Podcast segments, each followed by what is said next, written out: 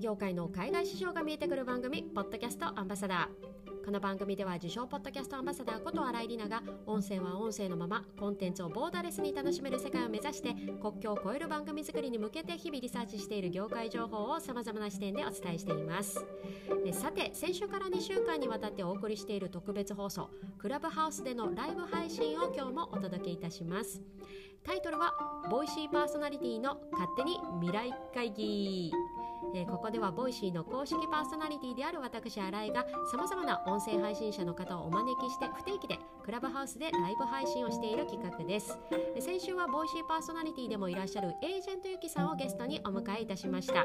そして今週はスタンド FM でサーフィン番組を配信していらっしゃる音声配信者ともさんをお迎えいたします。